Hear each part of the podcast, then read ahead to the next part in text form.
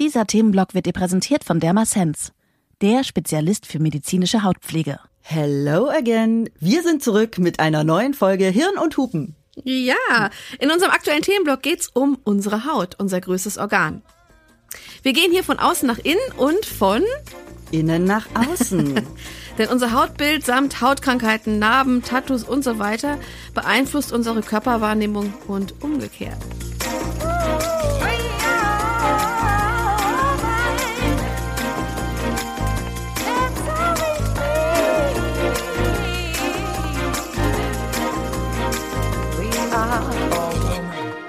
Hirn und Hupen mit Mia Bikawai und Vreni Frost. Wir freuen uns ja riesig, dass wir hier wieder am Start sind. Die erste Folge ist ja schon durch.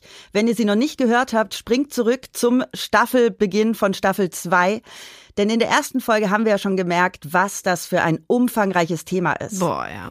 Und heute freuen wir uns, dass wir die Folge dafür nutzen werden, uns der medizinischen und der kosmetischen Perspektive zu widmen. Und deswegen haben wir uns heute eine Expertin geholt, die sich mit diesem Thema bestens auskennt, Anna Tersteg. Sie ist Kosmetikwissenschaftlerin, staatlich geprüfte Kosmetikerin und sie arbeitet seit 2014 als Expertin bei Dermasens, die Produkte zur medizinischen Hautpflege entwickeln. Anna kennt sich daher mit sämtlichen Hautproblemen und Krankheiten bestens aus und spricht heute unter anderem mit uns darüber, was unserer Haut schadet, wie beispielsweise die Ernährung, Hormone, Lebensstil, welche Inhaltsstoffe und so weiter, welchen Einfluss die auf uns haben. Aber sie verrät uns auch, wie wir unsere Haut pflegen und welche Wirkstoffe bei bestimmten Hautproblemen und Krankheiten helfen. Anna, schön, dass du heute bei uns bist. Hallo. Hallo Anna. Hallo, danke für die Einladung. Ich freue mich sehr. wir sind total gespannt, was wir heute mit dir Neues lernen werden, denn Haut ist, glaube ich, für alle ein riesiges Thema, denn tagtäglich sind wir mit unserer Haut beschäftigt. Ähm, häufig macht sie keine Probleme und das ist toll, aber genauso gibt es die Zeiten, in denen die Haut ganz schön Probleme macht. Anna, welche Hautprobleme und Hautkrankheiten treten bei Frauen denn besonders häufig oder sagen wir es mal häufiger auf als bei Männern?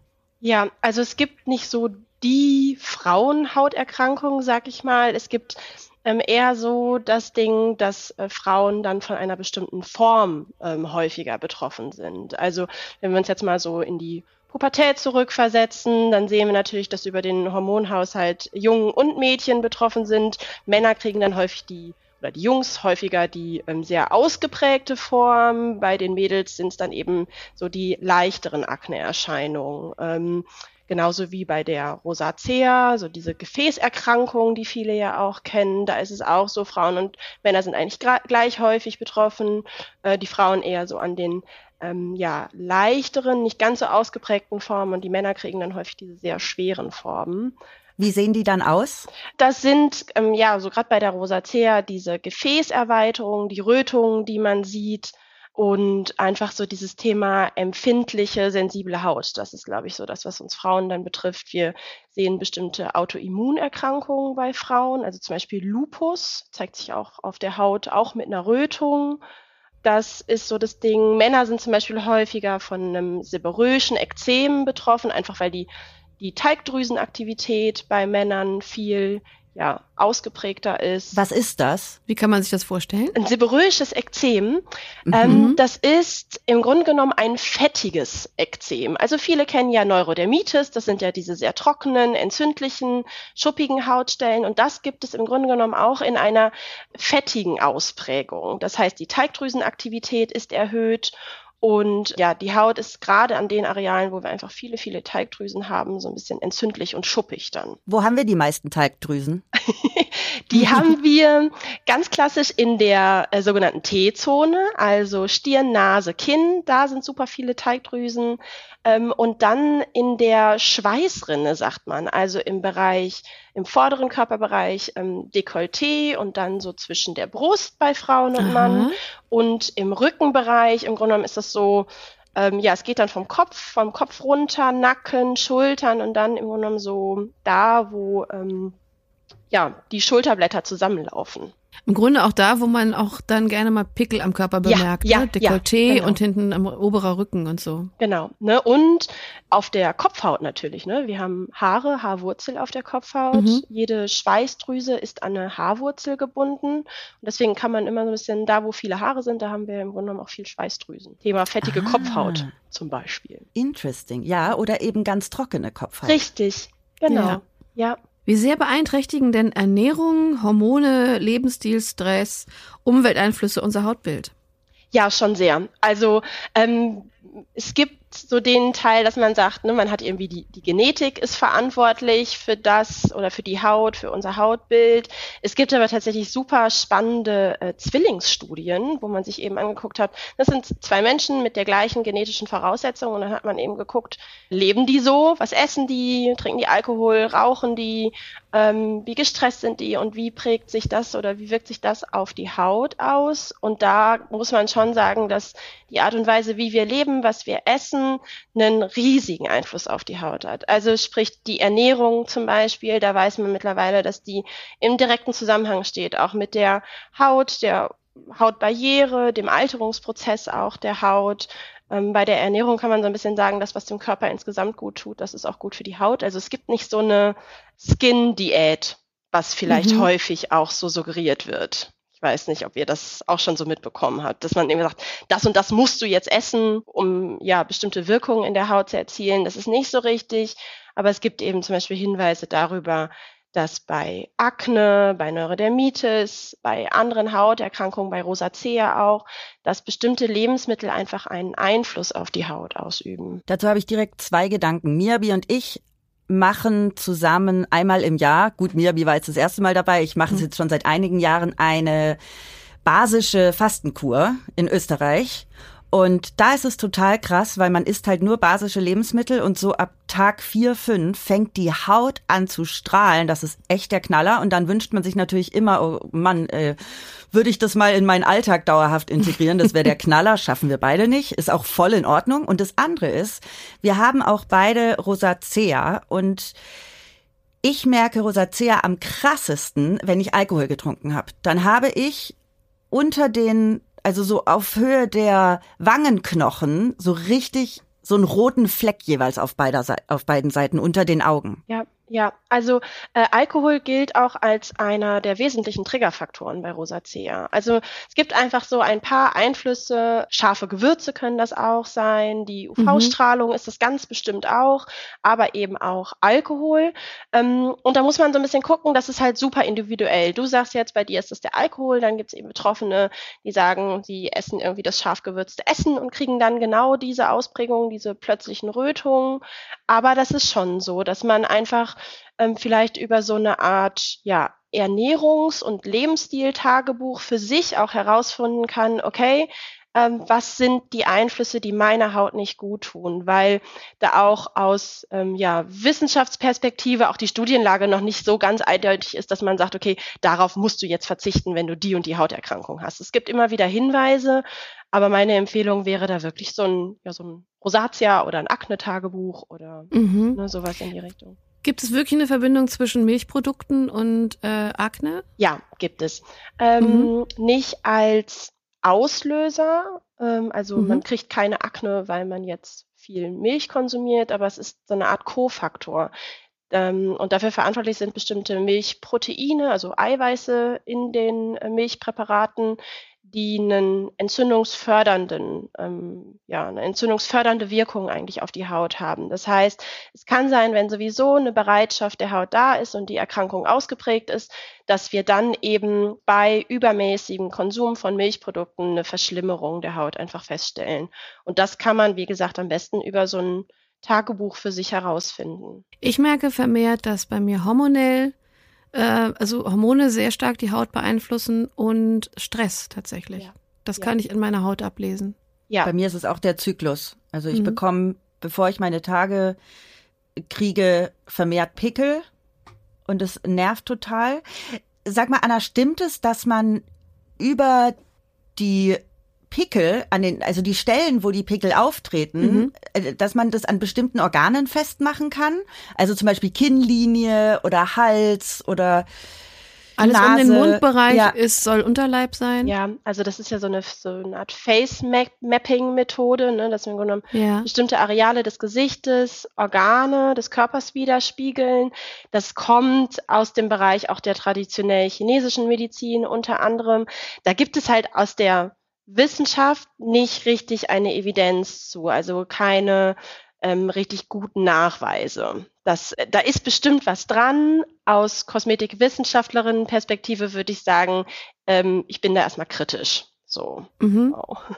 Aber ähm, so wie du sagst, der Stress ähm, ist auf jeden Fall ein super großer Einflussfaktor auf die Haut. Ne? Der Körper schüttet gerade bei chronischem Stress ähm, ganz, ganz viel Cortisol aus unter anderem und Cortisol erhöht im ganzen Körper im Grunde genommen also ja diese Alarmbereitschaft, sag ich mal, und in und in und un- auf unserer Haut sehen wir das in Form von Rötungen, Unreinheiten, erhöhter Empfindlichkeit und die Haut ist wie in so einem chronischen Entzündungsmodus, würde ich mal sagen. Also das kann man schon äh, deutlich nachweisen. Also wie stark das Einfluss nehmen kann, habe ich vor drei Jahren gespürt, als ich durch, durch Stress indiziert tatsächlich meine Dickdarmhaut porös wurde und perforiert war. Und das war dann nach vielen, vielen, vielen Untersuchungen dann tatsächlich Stress indiziert. Und ähm, im Grunde sind es Entzündungen im Körper, die dann wirklich auch ausbrechen können. Also ich glaube, der Einfluss der Psyche auf unseren Körper ist immens und gerade unsere Haut ist ja auch der Spiegel der Seele, sagt man ja immer. Da kann man, glaube ich, sehr viel ablesen von dem, was mit unserem Körper körperlich, aber auch psychisch nicht stimmt, oder? Ja, das äh, hängt tatsächlich auch in den äh, ja, ersten Entwicklungen des menschlichen Körpers zusammen. Also die Mhm. Haut äh, und Teile des Gehirns äh, entstimmen oder ent, ähm, entspringen dem gleichen Keimblatt. Also es gibt einen direkten Zusammenhang in der embryonalen Entwicklung ähm, und, ein, zu, und eine Zusammengehörigkeit zwischen dem Organ Haut und unserem Hirn und dem Kopf und der Psyche. Also das ist, das ist nicht nur so ein dahergesagtes Sprichwort, was es ja irgendwie einfach über die Lippen geht, sondern es hat einfach, es ist begründet in der embryonalen Entwicklung und das ist super spannend. Also wir sehen bei psychischer Belastung eine, ein erhöhtes Aufkommen von Juckreiz zum Beispiel. Ne? Das ist Mein total Schienbein. Meine Achseln. Ich hab, Ja, in der ersten. Folge hat Miyabi erzählt, dass ihr Schienbein so krass juckt und ich habe erzählt, seit drei, vier Wochen juckt es mich wie bekloppt unter den Achseln und ich habe keine Ahnung warum. Also ich pflege da durchaus eine Körperhygiene, ähm, deswegen ich habe keine Ahnung, woher das kommt. Super strange. Bei Hatte ich mir ist es das linke Schienbein, das durchdreht. Und ich meine, das ist auch eine merkwürdige Stelle. Aber ein, das Schienbein, wo sich die Haut verdickt, äh, ganz trocken ist äh, und wahnsinnig juckt. Und ähm, mit irgendwelchen Cremes oder so äh, ist da mal ganz kurz Abhilfe geschaffen, aber dann kommt das wieder. Und das ist zeitgleich mit einem sehr hohen Stressaufkommen bei mir aufgetaucht. Ja, siehst du mal, wie das zusammengehört, ne? Das ist super spannend. Da kann man ganz tief reinsteigen in diese Thematik. Ja, machen wir gerne. was, was hat der Stress mit meinem Schienbein zu tun? Ja, ich glaube, die Schienbeine sind ja ohnehin jetzt nach dem Winter so ein bisschen auch eine ähm, ja, besondere Körperstelle. Also ich habe das auch, dass einfach da so die Kälte, dann die enge Hose oder die Strumpfhose. Ähm, Mhm. Ich sehe das immer auch direkt an den Schienbeinen. Das ist irgendwie verrückt. Das ist so eine komische Körperstelle, äh, wo dann die Barriere nicht ähm, mehr richtig funktioniert, die Haut super viel Wasser verliert und ja, wenn dann noch so Stress dazu kommt, dann juckt's plötzlich zum Beispiel auch. Ne? Und was sagen wir jetzt meine Achsel? Ja, weiß, da- das weiß ich noch nicht so richtig, aber Es ist eine besonders trockene Hautstelle bei dir. Na, das ist super strange einfach. ja. Also, Also hast du mal geguckt, irgendwie was du für ein Deo benutzt und Rasierklingen? Seit Jahren und so? das Gleiche. Ja, okay, gut. Das kann ja auch manchmal sein. Also wobei es auch manchmal so ist, man benutzt über Jahre, Jahrzehnte irgendwie das gleiche Produkt und von dem einen auf den anderen Tag ähm, funktioniert es irgendwie nicht mehr für einen. Das geht natürlich auch. das Ne? stimmt. Das wäre natürlich eine Möglichkeit, da mal zu wechseln. Ja, Oder guck doch mal, was passiert, wenn du mal ein paar Tage kein Deo benutzt. stinkig. Ja, dann stinkst du halt. Außerdem, ich habe ganz ehrlich, ich habe ich hab doch nicht noch nie in der Richtung Ja, ich gerochen. weiß. Nein, ich rieche auch nicht so tolle. Ja, aber ähm, was kann man tun bei einem juckenden Schienbein? Auf jeden Fall gucken, dass man die richtige Kleidung trägt. Also vielleicht wirklich nicht so super en, eng anliegende Hosen und Jeans, sondern so ein bisschen was, was weiteres, weil diese mechanische Reizung für die Haut super stressig ist. Ne? Also wir haben ja eine Hautbarriere und die ist relativ einfach mechanisch anzugreifen. Und wenn wir dann da enge Kleidung drüber tragen, dann ist das auf jeden Fall ein Stressor. Dann das Thema Duschen oder Baden. Ne? Wie, wie lange stehe ich morgens unter Dusche? Was ist mit der Wassertemperatur? Mhm. Da wirklich nur so am besten Körpertemperatur äh, Temperatur wählen.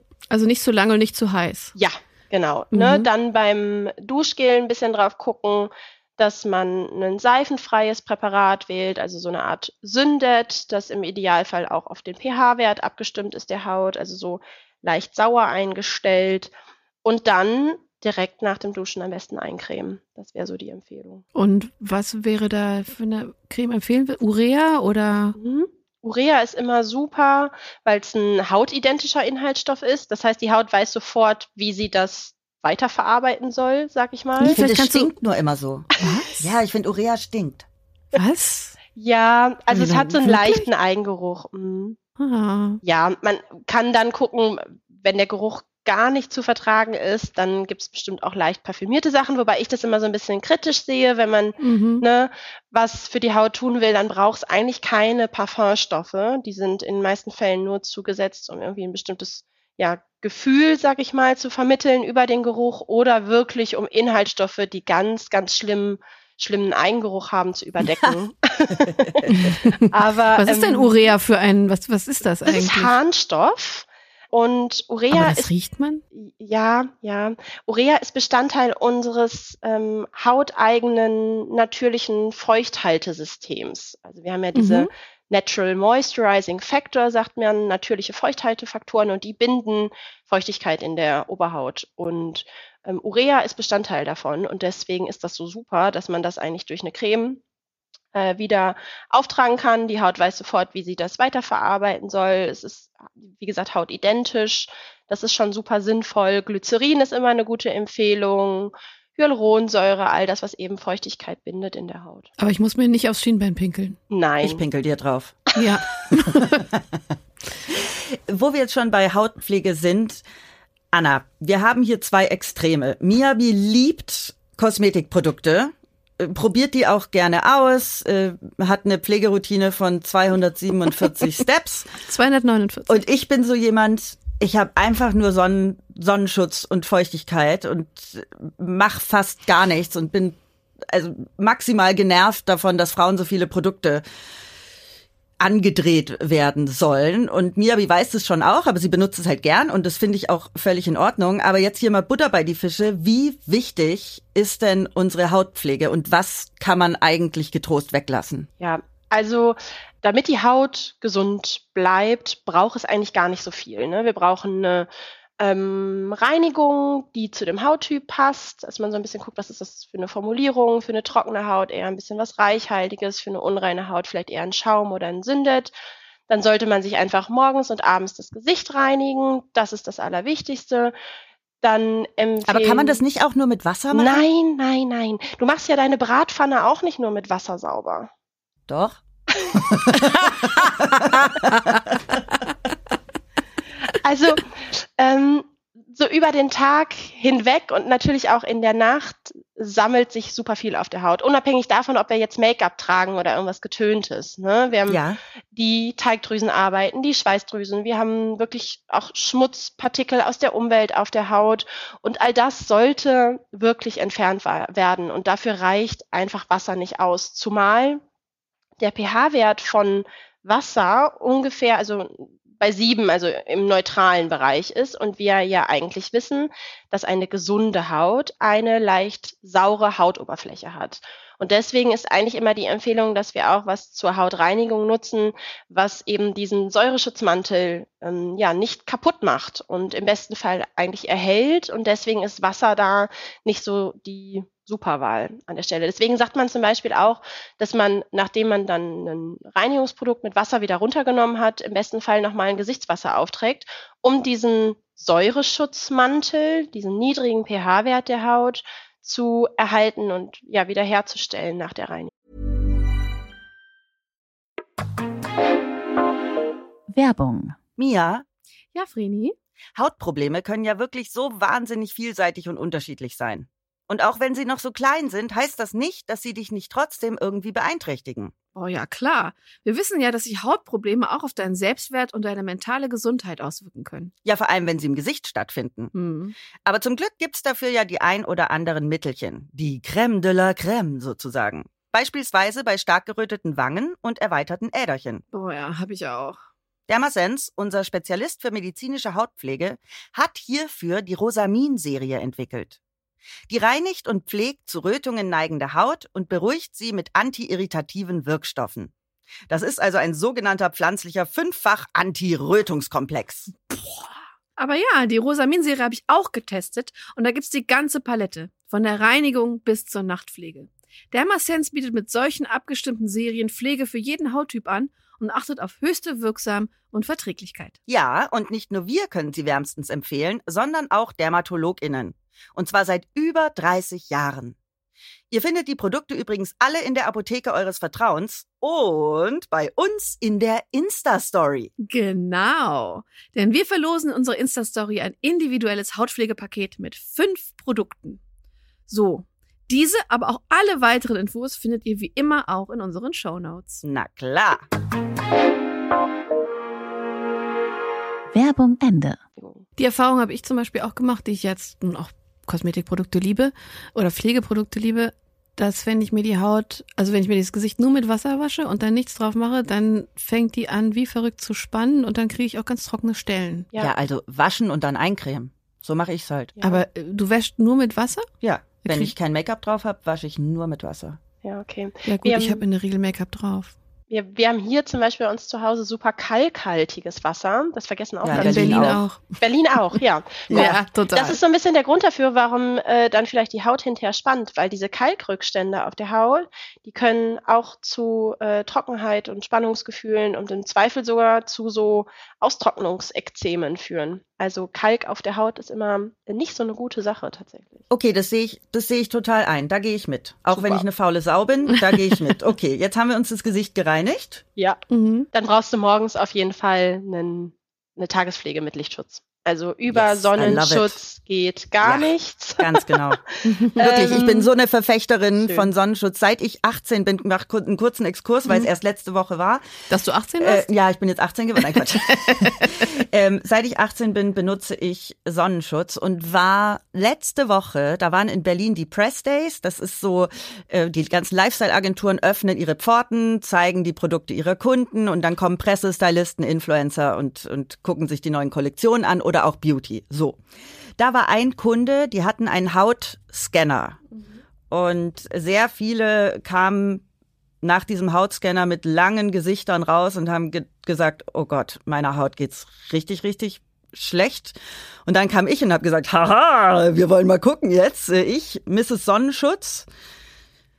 Jetzt schauen wir mal, weil ich habe das schon mal vor Jahren gemacht und hatte ein richtig, richtig gutes Ergebnis. Und auch diesmal habe ich echt ein super zufriedenstellendes Ergebnis bekommen für eine Haut. äh, Ich bin jetzt 40 und meine Haut ist so viel besser als der Durchschnitt der Frauen in meinem Alter, weil ich eben so eine Verfechterin bin von Sonnenschutz. Und weil ich, äh, Anna, du hast es jetzt schon mitbekommen, ich bin eine faule Sau, was das angeht, benutze ich ja nur, auch meine Rosacea-Creme hat einen Lichtschutzfaktor von 50. Super. Und ich benutze nicht zwei Sachen übereinander, weil ich dafür einfach zu faul bin, sondern meine Sonnencre äh, meine Tagespflege muss einen Lichtschutzfaktor haben. Ja, ja. Ist auch sinnvoll, bevor man 80 mal rübercremt, ne? Ja, ja, auf jeden Fall. Oder? Also das, was viele, glaube ich, bei dem Thema Hautalterung, Sonnenschutz, ja, und das sozusagen in die tägliche Routine integrieren, vergessen ist, das ist ein Invest in die Zukunft. Ne? Also Mhm. man ist ja in den jungen Jahren, so wie du sagst, du machst das seit 18. Du hast wahrscheinlich mit 18 dir wenig Gedanken darüber gemacht, wie deine Haut irgendwann mal aussieht mit 40, 50, 60, ne? Sondern du hast es einfach gemacht, so für dich aus Überzeugung. Viele Leute Ja, denken ich habe es irgendwo mal gelesen. Okay, Ich hab, gut. Ich habe damals, hat mich Beauty sehr interessiert und ich hatte da ein ganz tolles Buch. Das war so meine Beauty-Bibel und da stand drin, man braucht Lichtschutzfaktor und Antioxidantien. Das ist das Allerwichtigste für die Haut. Und das habe ich mir einverleibt. Super. Ich muss gestehen, ich bin jetzt zehn Jahre älter, äh, rund, also knapp, ähm, dass da hat niemand, in meiner Jugend hat niemand über Sonnenschutz gesprochen. Nee, in meiner auch nicht, aber ich habe Also das so, halt gelesen genau. und fand's geil. Und, hab ich habe das, yes, ich habe das, und ich habe, ich meine, ich habe so so so Frauenmagazine und Mädchenmagazine äh, ja fast sklavisch konsumiert. Und da stand nie was zu Sonnenschutz oder so irgendwie drin. Ich hatte insofern Glück, dass ich eine japanische Mutter habe und in Japan sind die ja eher sonnenscheu. Mhm. Das heißt, die rennen ja tatsächlich auch mit Sonnenschirmen rum, nicht nur mit Regenschirmen und wollen ihre blasse Haut pflegen und haben ja eher Whitening-Produkte sogar als Selbstbräuner im Angebot. Und ähm, meine Mutter hat immer zu mir gesagt, halt dein Gesicht aus der, halt dein Gesicht aus der Sonne.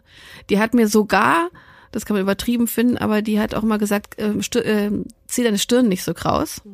Und mir immer so ein bisschen auf die Stirn gehauen, also nicht schmerzhaft, aber was mich extrem genervt hat. Aber damit habe ich mir abgewöhnt, meine Stirn so sehr zu runzeln.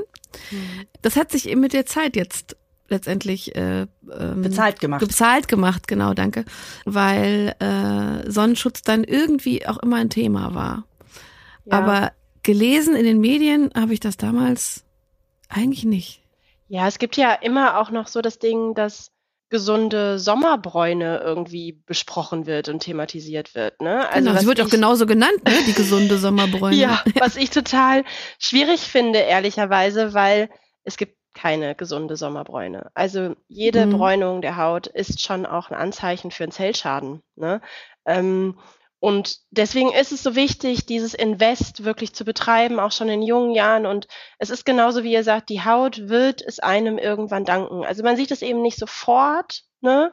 aber gerade in Bezug auf wirklich diese Hautalterungsanzeichen und dann auch wirklich Hautkrebs, Hautkrebsvorstufen, ist das ein Invest in eine gesunde Haut. Das ist so wichtig. Okay, das heißt, wir haben jetzt Sonnencreme, äh, äh, ich sage immer Sonnencreme, jetzt haben wir eine Tagespflege mit Sonnenschutz. Sind wir jetzt ready to go oder Eigentlich sind wir wir jetzt noch- morgens ja. dann wirklich ready to go. Ne? Die kann was ist mit Augencreme? Hm, Augencreme ist auf jeden Fall für alle die sinnvoll, die eine super empfindliche Augenpartie haben. Also ähm, gerade bei Sonnenschutz muss man so ein bisschen gucken, darf man das bis zum bis zum Augen hin auftragen? Das geht halt bei vielen Formulierungen nicht. Da wäre ich einfach vorsichtig wegen Kriechölen und ähm, ne, empfindlichen Augen und Augenreizungen. Das heißt, Das da klingt ist ja schon voll eklig, Kriechöle. Riechöl. Ja, es gibt Mhm. einfach viele Öle, die schnell sich sozusagen verteilen, einen großen, einen hohen Mhm. Spreitwert haben. Und dann hat man so den ganzen Tag das Gefühl, man hat irgendwie einen Schleier vor den Augen. Also ich kenne das auch von mm, bestimmten Ah, Produkten. stimmt. Ja. Ich weiß auch, was es ist. Ja. Super, genau. Kriechöle, Ja. okay. Ja, auch Genau. durch die äh, natürliche Wärme der Haut verteilt es sich oder kriecht es, kriecht es schneller? Ja. Stimmt, ich kenne das auch manchmal, dass ich so einen Film habe, also sehr, sehr selten, Mhm. aber ich weiß, was du meinst. Okay. Genau. Bei Augenpflege bin ich immer auch der Fan davon, die direkt als Lippenpflege mitzunutzen. Dann hat man sozusagen zwei in eins, braucht nicht noch ein Pflegeprodukt. Jede Augenpflege ist immer grundsätzlich auch eine äh, super Lippenpflege. Und dann, sage ich mal, wenn man dann eben noch ein bisschen Make-up auftragen will oder man hat direkt eine Tönung in der, Ge in der Tagespflege mit Lichtschutzfaktor, ist das super. Ähm, und dann ist man für den Tag eigentlich ready to go. Und abends das Ganze wieder runterwaschen, das Gesicht einmal tonisieren im besten Fall. Und dann ist eigentlich, ist schlau, nachts die Regeneration des Körpers und die Regeneration der Haut zu unterstützen und zu nutzen. Einfach weil die Haut nachts aufnahmefähiger ist, viele Stoffwechselprozesse äh, ablaufen. Und äh, dann kann man eben gucken, dass man eine entsprechende Nachtpflege benutzt, abgestimmt auf seinen Hauttypen. Meine Nachtpflege ist ganz oft einfach meine Handcreme, weil die so schön reichhaltig ist, dass ich mir einfach die Reste ins Gesicht schmiere. Ja, du, Du bist bist echt wirklich ein Minimalist, ne? Ey, ganz, also, aber wirklich nur in dem Bereich. Wenn du bei mir in Okay. die Wohnung kommst, ist bei mir alles andere als Minimalist oder auch, auch mein, mein Kleidungsstil. Aber was Kosmetik angeht, das ist echt, Da bist du wirklich auf der, auf der ganz anderen Ende der Skala von mir. ja. Ich bin ein Riesenfan von Serien abends. Liebe das Serum und dann Nachtcreme. Finde ich toll. Und Ja, bilde mir auch ein, dass das viel bringt. Ja, also alles, was sozusagen jetzt zusätzlich ist, Serien, Masken, Konzentrate, Ampullen, das ist alles ein Add-on, sag ich mal, aber das Mhm. muss nicht sein für die Basis-Hautpflegeroutine, sag ich mal. Ähm, Serien sind halt toll, weil sie wirklich hochkonzentrierte Inhaltsstoffe enthalten, weil man dadurch seine Pflegeroutine aufwerten kann und dann eben bestimmte Pflegeziele erreicht, die man mit so einer sehr ja, Basic Hautpflegeroutine eben nicht verfolgt. Ne? Es ist, bei Kosmetik ist es ein bisschen so, alles kann, nichts muss. Es muss eben passen zu der Person und zu der Haut und es ist ganz, ganz viel möglich. Aber es ist, glaube ich, auch so, in der Werbung wird natürlich uns Frauen gerade viel versucht zu verkaufen, was wir wirklich nicht brauchen. So, ne? Man muss so ein bisschen gucken, was, was braucht denn meine Haut? Zellulite-Cremes zum Beispiel. Ja, braucht kein Mensch. ja, braucht kein Mensch. Ne, funktionieren ähm, da wollte ich dazu sagen. Ja. bevor ja. jetzt hier ein falsches Bild von mir entsteht, auch ich habe drei Serien in meinem äh, Kosmetikschrank stehen. Und ich benutze Serien ganz gerne. Also wann ich wirklich ein, ein volles Beauty-Programm mache, ist, wenn ich geschminkt bin. Weil wenn ich geschminkt bin, bin ich oft sehr stark geschminkt. Ich liebe Farbe und, und äh, schmink mich dann auch sehr gerne und sehr professionell. Sonst bin ich meistens ungeschminkt. Und wenn ich mich dann abschminke, dann mache ich auch wirklich das volle Programm, weil ich meine Haut dann komplett reinigen will. Also auch ähm, mit äh, Abschminken, Toner und dann, weil die Haut ich habe immer das Gefühl, wenn ich Make-up getragen habe, will die mehr. Dann kriegt sie auch ein Serum und dann auch wirklich die Nachtpflege. Also nicht nur die Handcreme, sondern auch die reichhaltige Nachtcreme. Ja, man kann auch mal ein Serum als Kur anwenden, ne? Also über den Winter ja. mal ähm, oder zum Sommer hin irgendwie mal ein Hy Hyaluronsäurepräparat. Also das ist natürlich auch alles möglich. Ich glaube, das Allerwichtigste ist wirklich, dass man sich selber ein bisschen mit seiner Haut beschäftigt und damit, was die Haut eben braucht. Und dafür ist es so wichtig, seinen eigenen Hauttyp zu kennen. Ne? Was sind denn die häufigsten Fehler bei der Hautpflege und wie kann man die vermeiden? Ja, also vor allem dieses, was wir gerade schon hatten, nicht reinigen, auf Sonnenschutz verzichten und dann aber auch dieses zu viel pflegen, überpflegen. Äh, dafür gibt's auch, also es gibt eine Hauterkrankung, äh, die sich. Die Stewardessen-Krankheit. Genau, periorale mhm. Dermatitis. Die ist darauf zurückzuführen, äh, dass eigentlich eine Überpflegung der Haut passiert und dass häufig eben Frauen auf zu viele, zu viel unterschiedliche Präparate setzen und äh, dann eigentlich eine Entzündung in der Haut entsteht, weil die Barriere der Haut kaputt gemacht wird über dieses mhm. Überpflegen. Das ist ein Riesenthema. Da habe ich ja immer Sorge gehabt, dass ich, weil ich ja wirklich auf Pflegeprodukte stehe, aber ich habe zum Glück, ich weiß gar nicht wie, aber ich habe früh gelernt, dass Pflegeprodukte aufeinander abgestimmt sein sollten und dass man da nicht wild rum experimentiert und sich alles Mögliche ins Gesicht schmiert und dass es dann halt auch nicht drei verschiedene Serien braucht und so, sondern ähm, ich habe zwar den Schrank voll, aber ich benutze jetzt auch nicht alle gleichzeitig durch. Boah, das Schlimmste, was ich hatte, war letztes Jahr, da habe ich mal was Neues ausprobiert, weil ich dachte so, oh wow, geil, ich probiere das jetzt mal, mhm. weil es alle irgendwie benutzt haben, Retinol. Ich hatte einen Retinolbrand. Ja. Das, das war so du, Da musst du vorsichtig sein. Das waren Retinol. nässende, weißt du noch, ich hatte so ja. nässende Flecken im Gesicht auf einmal, ich hatte sowas noch nie. Und dann habe ich es äh, wieder abgesetzt und bin zu meiner alten Routine zurück, weil ich gedacht habe, okay, never, never change a winning team. Mhm. Und seitdem bin ich zu meiner alten. Ich halte Retinol ja für einen super Wirkstoff, aber das ist halt, wir sind ja irgendwie so, dass wir denken, oh geil, was Neues, super, und schmieren uns das einfach so ins Gesicht. Und ja. Retinol habe ich gelernt, muss halt wirklich super niedrig dosiert an Beginn und deine Haut erstmal dran gewöhnen und ähm, nicht irgendwie so Pi mal Daumen machen. Weil ja, ich habe so die volle Dröhnung dann gleich benutzt, weil ich natürlich wie immer keine Ahnung hatte dann. Ja. Was ist denn Retinol? Was, wie kannst du das? Ähm ähm, Retinol ist ähm, ja Vitamin A und im Grunde genommen eigentlich mit einer der einzigen Inhaltsstoffe, die wissenschaftlich fundierte Wirkung haben im Bereich Kosmetik. Ähm, da gab es, ich glaube, in den 70er Jahren sogar einen Nobelpreis für, mhm. für Retinol. Retinol ist sehr vielfältig, was die Wirkung anbelangt. Es steigert die Hauterneuerungsrate. Wir sehen in der Dermis, also in der zweiten Hautschicht, dass ähm, plötzlich wieder mehr Kollagene, elastine Fasern äh, produziert werden. Es ähm, schützt die Hautzellen. Wir können das Hautbild ähm, ein bisschen ja, einheitlicher und ähm, homogener wieder gestalten. Es wirkt gegen Pigmentflecken, es ähm, hat aber auch einen Wirkansatz bei unreiner Haut. Ähm, Retinol ist echt ein toller Inhaltsstoff, aber es ist genauso, wie ihr sagt. Es wird häufig einfach suggeriert, viel hilft viel und das ist tatsächlich bei Retinol gar nicht der Fall. Also es gibt Nachweise für diese Wirkungen bei sehr niedrig konzentrierten Retinol schon und diese Retinolbrände entstehen halt einfach bei Präparaten, die super hoch dosiert sind und vielleicht nicht zusätzlich noch beruhigende, hautschützende Inhaltsstoffe enthalten. Und dann muss man einfach so ein bisschen gucken, was passt jetzt zu meinem Hauttypen.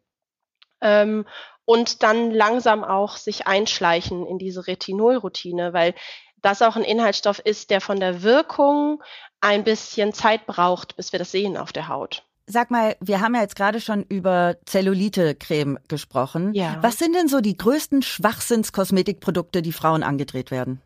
Also Zellulite ist halt wirklich ein Ding, wo wir mit Hautpflege gar nichts machen können. Wir können die Hautoberfläche ein bisschen glätten, aber an der Zellulite, das heißt an der Struktur des Bindegewebes, werden wir mit kosmetischen Mitteln nichts ändern. Das ist halt einfach so. Dann auch dieses Thema vielleicht Behandlung von Schwangerschaftsstreifen oder Dehnungsstreifen. Auch das ist so ein bisschen das Ding, wenn Gewebe reißen will, dann reißt es. Dann, dann reißt können, es. Genau, Mhm. dann können wir das Ganze weder durch bestimmte Präparate irgendwie vorbeugen. Also was wir tun können, ist die Haut insgesamt geschmeidig und glatt halten. Und ich bin absolut auch Verfechter davon, sich zum Beispiel in der Schwangerschaft den Bauch einzucremen und grundsätzlich ähm, der Haut eben etwas Gutes zu tun. Aber das haben wir mit der Pflege gar nicht in der Hand. Das ist, hat halt einfach was mit dem Gewebe zu tun und der Art und Weise, wie sich das eben auch ausdehnt oder nicht. Und da spielt tatsächlich die Genetik auch ähm, ein bisschen eine Rolle. Und wir können auch gerissenes Gewebe nicht wieder reparieren durch das dadurch, dass wir uns eincremen. Das funktioniert auch nicht. Ne? Genauso wenig wie wir Spliss reparieren können. Haarspliss. Haarspliss. Ja, Einfach abschneiden. stimmt. Genau. Ne? Es wird halt in der Werbung, glaube ich, uns Frauen versucht, viel zu verkaufen, was, was wir im Grunde genommen nicht brauchen. Und ich, ich bin ein großer Fan davon, auch Dinge, so, also Haut so ein bisschen wieder auch zu normalisieren. Ne? Also zur Haut gehört auch Struktur und da gehören auch Poren zu und da gehört bestimmt auch mal ein Pickelchen zu. Das Wichtigste ist, glaube ich, dass wir wissen, wie wir damit umzugehen haben und dass man sich dann trotzdem irgendwie wohlfühlt in der Haut. Ne? Ich will Hauterkrankungen gar nicht irgendwie runterspielen und das ist, hat bestimmt auch einen riesen Einfluss so auf, auf die Psyche und da bedarf es wirklich auch Hilfe, ne? kosmetische Basispflege und dann eben auch Therapie. Aber in diesem Bereich, sag ich mal, Beauty braucht es nicht viel für gesunde Haut. Das ist doch mal eine schöne Aussage. Und ich finde es auch schön, dass du gesagt hast, Haut normalisieren. Ja, Ja. weil wir sehen halt überall auf Social Media und Co. nur noch diese maximal gefilterte Haut ohne Poren, ohne irgendwas. Da wird jeder Pickel weggeschoppt, was natürlich auch schön ist bei professionellen Bildern. Natürlich. Aber jeder zeigt sich ja nur noch mit absoluter glatter Haut, ohne Falten, ohne alles. Und eigentlich ist es schön, Haut mal wieder zu normalisieren. Ja, Ja, das fand ich gerade einen ganz tollen Satz. ja danke. Ja, es wird, es wird auch Zeit, ne? Da, da entsteht auch ein Druck. Also ich bemerke das bei mir ziemlich stark, dass ich, wenn ich in den Spiegel gucke oder sonst unterwegs bin, eigentlich okay bin.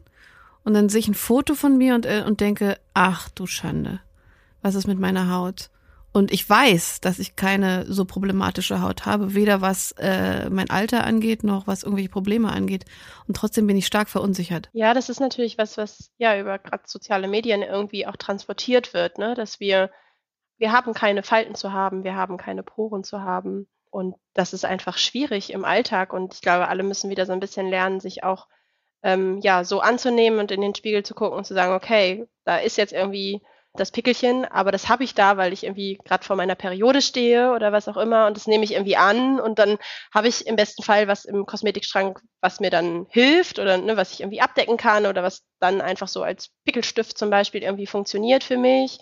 Aber versuchen sich da irgendwie hinter Filtern und ähm, ja zu verstecken, sage ich mal, finde ich echt also super grenzwertig. Ne? Ich finde es sehr nachvollziehbar, weil ähm, wenn ein Perfektion überall vorgelebt Mhm, wird, Klar. dann hat das mittlerweile ja auch bei vielen eine Schutzfunktion. Also das sehe ich bei mir.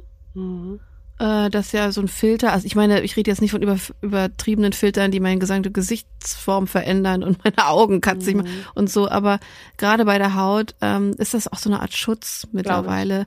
Und ich glaube, dass das muss wahrscheinlich gesellschaftlich so, so, eine- so eine so eine breitflächigere Entwicklung geben, dass man sich da auch, sagen wir mal, diesem aus diesem diesem Schutzbereich ein bisschen entfernen möchte. Also man will gar nicht eine andere Illus also eine andere Realität erzeugen, aber ähm, neben dem sich wirklich komplett anders darstellen, als man aussieht, Mhm. gibt es bestimmte Filter, finde ich, die einem so eine Art Sicherheit geben im Ja. öffentlichen Raum. Ja. Also jedenfalls im digitalen öffentlichen Raum. Ja. In, im richtigen öffentlichen Raum ist es halt, wie es ist. Ja, kann ich nachvollziehen. Ja, Ja. das stimmt. Ja, ja, ja, klar, das stimmt schon.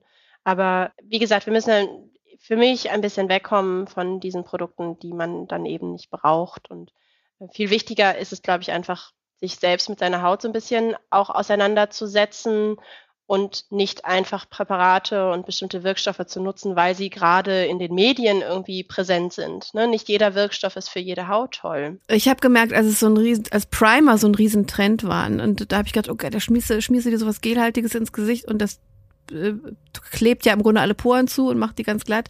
Habe ich erst gedacht, das ist ja ein super Ding, so ein Weichzeichner fürs Gesicht, um dann festzustellen, also meine Haut verträgt einiges, aber Primer findet sie richtig scheiße. Echt, ich liebe sie. Ich, das ist das Schlimmste für mich. Selbst ja, wenn ich, und ich reinige meine Haut gut, aber da kriege ich dann die schlimmsten Hautunreinheiten nach Primern. Und Primer ist zum Beispiel etwas, das lasse ich komplett weg. Ja. Siehst du? Mhm. Nehme ich schon seit, seit ich 18 bin. Ja. Liebe ich total, diese ganz weichen Dinger, wo man dann das Make-up perfekt verteilen kann. Wobei ich mittlerweile ein Gesichtsöl nehme als Make-up-Unterlage und es funktioniert großartig. Ja, Primer sind ja eher so, ich weiß nicht, ob das, ob das Silikone sind. Ja, Silikone aber, ganz ne, oft. Aber die, die, also das geht gar nicht. Und dann wirklich im Grunde in diese kleinen Poren gehen und sie im Grunde zustopfen und dann so glätten. Mhm. Und dann kannst du das Make-up drauf machen. Und das mhm. sieht natürlich erstmal toll aus. Aber ich kann, und ich bin jemand, der wirklich gut reinigt und auch peelt. Ich reagiere super heftig auf diese, diese Primer. Und das lasse ich dann weg. Mhm. Ja, die funktionieren ja häufig auf, auf Silikonbasis, sag ich mal. Und muss man auch so ein bisschen gucken, gerade mit diesem, in Hinblick auf periorale Dermatitis. Ne? Die können auch mhm. diese ja, Entzündungen, die dann typischerweise um den Mund herum entsteht, die können das auch verursachen. Was ich gelernt habe über die Jahre ist, dass es überhaupt keine allgemeingültigen Regeln für Haut gibt, abgesehen von Feuchtigkeit und Sonnenschutz und wie du jetzt gesagt hast, Reinigung, ja. sondern dass unser, unsere Haut so individuell ist. Ich dachte früher immer, es gibt wirklich so Regeln, an die muss man sich halten und das sind die Inhaltsstoffe und das musst du machen. Völliger Quatsch. Also auch nicht jedes Shampoo ist für alle Haare gut. Und was ich gemerkt habe, ist zum Beispiel, dass es hilft, seiner Pflege sehr, sehr treu zu sein. Ich sage mir, ich bin sehr loyal meinen Pflegeprodukten gegenüber, weil die Haut es gar nicht mag, wenn man so viel wechselt. Ja, genau. Also vor allem dieses ständig Präparate austesten, wechseln, äh, das kann ein großer Stressor für die Haut sein. Und du hast recht, die Haut ist so individuell wie unser Fingerabdruck. Ne? Also deswegen sind so pauschale Empfehlungen für bestimmte Gruppen, also jetzt, ne, für uns Frauen im Allgemeinen immer auch so schwierig, weil einfach die Haut, wir haben einen Hauttypen und dann eben auch in bestimmten Lebensphasen bestimmte Hautzustände und die müssen einfach berücksichtigt werden. Und ähm, deswegen ist da immer auch so unsere Empfehlung, dass wir sagen, okay, macht mal eine professionelle Hautanalyse, eine Diagnose, ähm, schaut euch mal zusammen in einem Kosmetikinstitut oder in einer dermatologischen Praxis eben die Haut an und guckt dann, was die Pflegeroutine ist, die für dich am besten passt. Das ist vielleicht ein sehr guter Tipp hier zum Abschluss, dass man sagt, es ähm, glaubt nicht alles, was irgendwo steht und denkt nicht, der neueste Shit is the shit, sondern lernt eure Haut wirklich individuell gut kennen und äh, die Bedürfnisse und passt sie darauf an. Wir sind ja gerne so Freunde von, wir folgen jetzt so den drei Regeln und dann ist alles gut.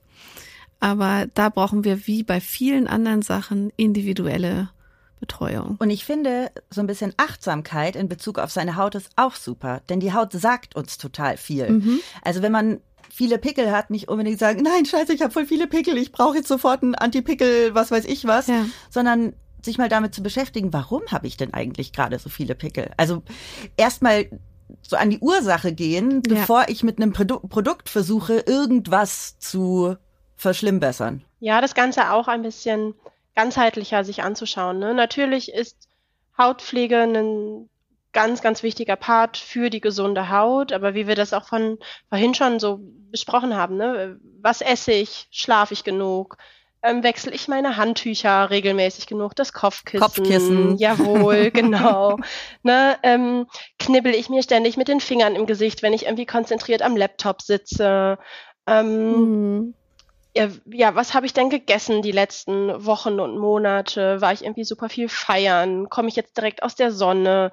Das sind alles so Dinge, die, glaube ich, mit berücksichtigt werden müssen. Und meine Empfehlung wäre dann immer einfach wirklich mit jemandem zu sprechen und Kontakt aufzunehmen, der sich mit dem Thema Haut auch ähm, auskennt. Das heißt, irgendwie ein Kosmetikinstitut, dermatologische Praxis und sich da auch umfassend beraten lässt, was im Zweifel dann auch professionelle Behandlungen an, anbelangt. Ne? Das ist ja so der eine Part äh, neben der Skincare-Routine zu Hause, dass man ja auch im Institut oder in der Dermapraxis ganz, ganz viel noch machen kann. Anna, vielen, vielen Dank für deine ganzen Gedanken, deine Expertise, dass du heute bei uns warst und mit uns so viel geteilt hast. Sehr, sehr gerne. Es hat Spaß gemacht. Dankeschön. uns auch. Ja, es ist, ich nehme auf jeden Fall sehr viel mit wieder und auch hier, dass Achtsamkeit ein Riesenthema ist für unsere Haut und für uns. Ihr dürft uns auch noch eure ganzen Geschichten schreiben für unsere Community-Folge. Welche Themen habt ihr mit eurer Haut? Was wollt ihr gerne mal loswerden? Was wollt ihr uns erzählen? Wir freuen uns drauf. Ja, von äh, krasserer Hauterkrankung, von der ihr berichten wollt, bis hin zu kleinen Problemchen und euren Erfahrungen mit eurer Haut. Ihr steckt drin, wir wollen es wissen. Her damit. wir freuen uns sehr auf euch. Bis nächste Woche. Lasst es Sterne regnen. Eure Mia und eure Vreni.